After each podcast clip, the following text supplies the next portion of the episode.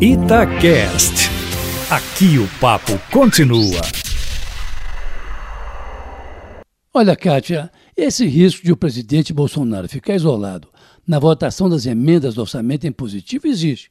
Embora a crise maior já tenha passado um pouco, com os presidentes da Câmara, do Senado e do Supremo Tribunal Federal tendo se contido diante da ameaça do general Augusto Heleno com aquele palavrão na fatídica reunião de uns 15 dias atrás, quando da apreciação do veto numa reunião interna no Palácio do Planalto.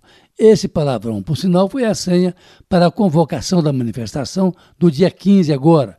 Bomba essa, afinal, que não foi desarmada ainda e não será de forma que o presidente corre sim o risco, Eustáquio, de ficar isolado quando a matéria for votada, a menos que a pressão sobre o Congresso e o Supremo não surta o efeito desejado e o Congresso derrube o veto do presidente da República às emendas impositivas. Emendas essas, por sinal, que receberam o aplauso do então deputado Bolsonaro quando foram elaboradas pelo ex-deputado Eduardo Cunha, hoje preso em Curitiba depois de perder o mandato.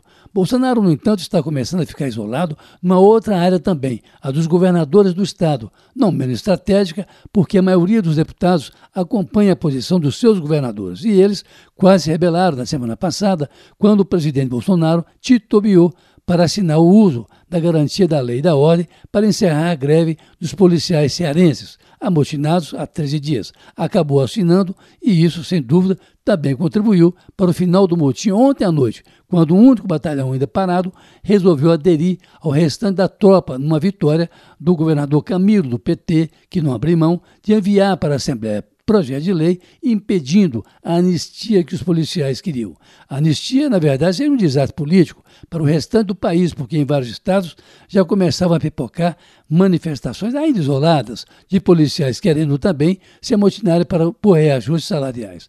Essa situação está pendente aqui em Minas, porque o Partido Novo, o mesmo do governador Romeu Zema, entrou com uma ação direta de constitucionalidade no Supremo Tribunal Federal, de tal forma que essa ADC poderá impedir Zema de dar o aumento já acertado com as forças de segurança do Estado. Ou seja, apesar do ambiente menos conturbado da semana passada, há sinais de turbulência ainda pela frente, como disse, aliás, o vice-presidente Hamilton Mourão na semana passada, em Santa Catarina, aspas, os mares ainda estão revoltos, fecha aspas. Mas, de qualquer maneira, o ambiente político está menos carregado do que na semana passada, a despeito da discórdia que parece permanente entre os brasileiros.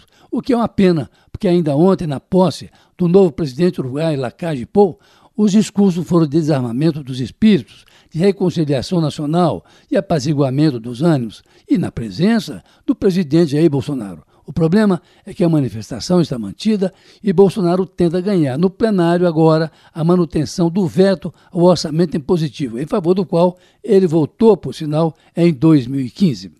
Caso Lineberg, para a Rádio Tatiaia.